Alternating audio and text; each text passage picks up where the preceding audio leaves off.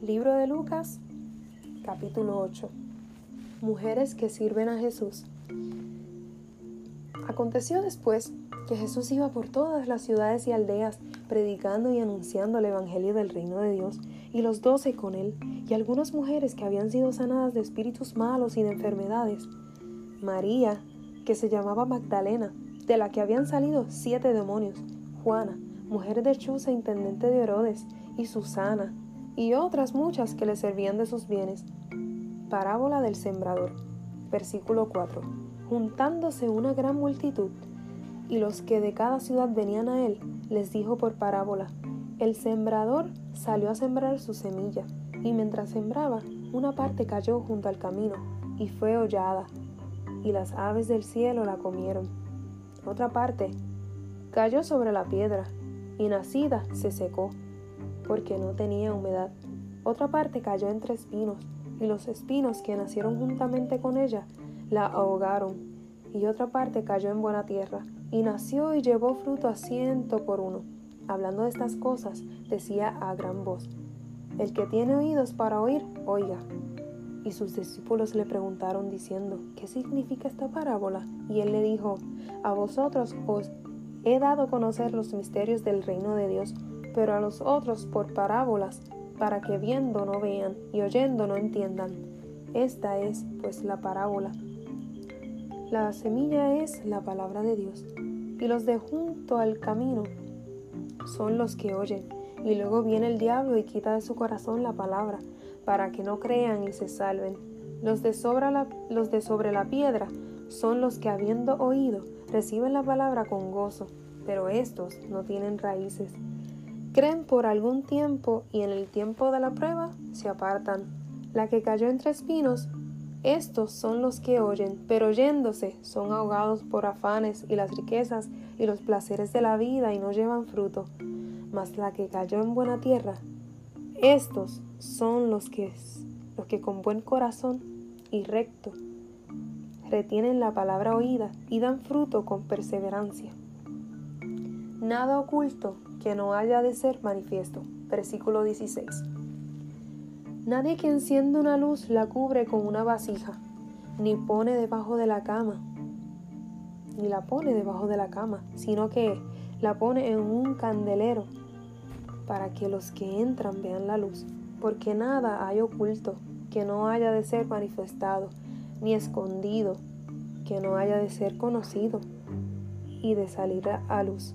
Mirad pues ¿Cómo oís? Porque a todo el que tiene se le dará, y a todo el que no tiene, aun lo que piensa tener, se le quitará. La madre y los hermanos de Jesús.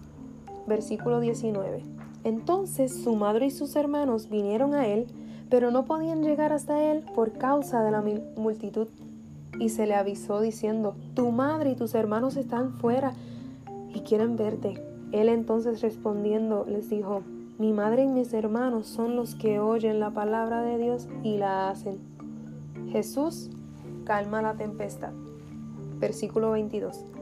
Aconteció un día que entró en una barca con sus discípulos y les dijo, pasemos al otro lado del lago, y partieron, pero mientras navegaban, él se durmió, y se desencadenó una tempestad de viento en el lago, y se anegaban y peligraban y vinieron a él y le despertaron diciendo, Maestro, Maestro, que perecemos. Despertando él respondió, reprendió al viento y a las olas, y cesaron, y se hizo bonanza. Y les dijo, ¿dónde está vuestra fe? Y atemorizados se maravillaban y se decían unos a otros, ¿quién es este que aun a los vientos y a las aguas manda? Y le obedecen. El endemoniado Gadareno versículo 26. Y arribaron a, la tierra de los Gadarenos, que, que, es, que está en la ribera opuesta a Galilea. Dice, y arribaron a la tierra de los Gadarenos, que está en la ribera opuesta a Galilea. Al llegar a la tierra, vino a su encuentro un hombre, de, un hombre de la ciudad, endemoniado desde hacía mucho tiempo y no vestía ropa, ni moraba en casa, sino en los sepulcros.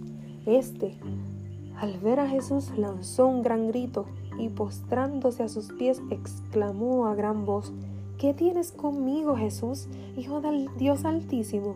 Te ruego que no me atormentes, porque mandaba al, espíritu inmundo que saliese del hombre, pues hacía mucho tiempo que se había apoderado de él y le ataban con cadenas y grillos, pero rompiendo las cadenas, era impelido por el demonio a los desiertos. Y le preguntó Jesús diciendo, ¿cómo te llamas? Y él le dijo, Legión, porque muchos demonios habían entrado en él y le rogaban que no los mandase ir al abismo. Había allí un hato de muchos cerdos que, que pasían en el monte y le rogaron que los dejase entrar en ellos y les dio permiso. Y los demonios, salidos del hombre, entraron en los cerdos y el hato se precipitó por un despeñadero del lago y se ahogó.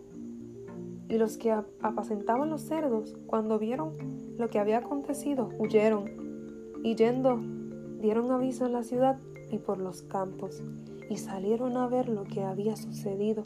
Y vinieron a Jesús y hallaron al hombre de quien habían salido los demonios, sentado a los pies de Jesús, vestido y en su cabal juicio, y tuvieron miedo.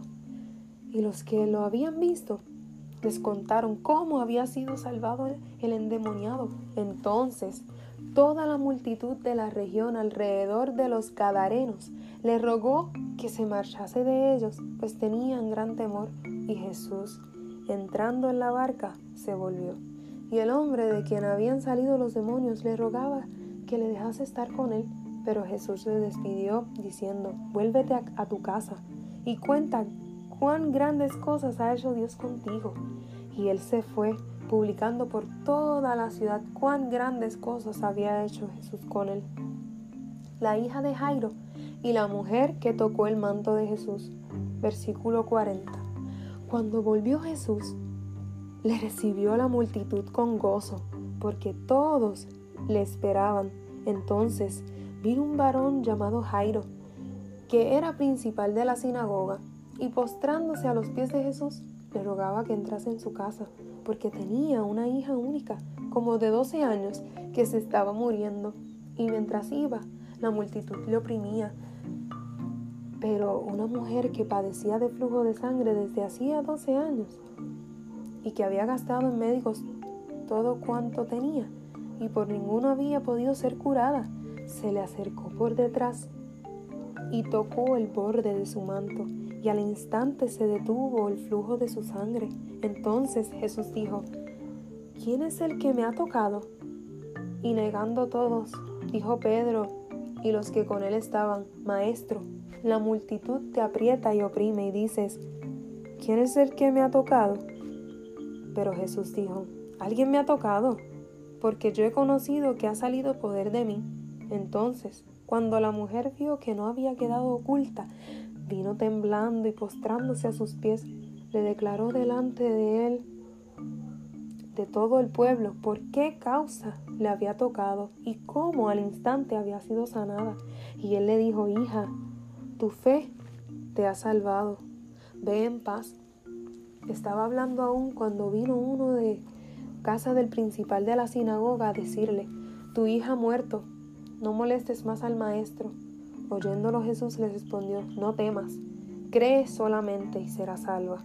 Entrando en la casa, no, no dejó entrar a nadie consigo, sino a Pedro, a Jacobo, a Juan y al padre y a la madre de la niña. Y lloraban todos y hacían lamentación por ella. Pero él dijo, no lloréis, no está muerta, sino que duerme. Y se burlaban de él sabiendo que estaba muerta. Mas él, tomando de la mano, tomándola de la mano, clamó diciendo, muchacha, levántate. Entonces su espíritu volvió e inmediatamente se levantó. Y él mandó que se le diese de comer, y sus padres estaban atónitos. Pero Jesús les mandó a que nadie dijese lo que había sucedido.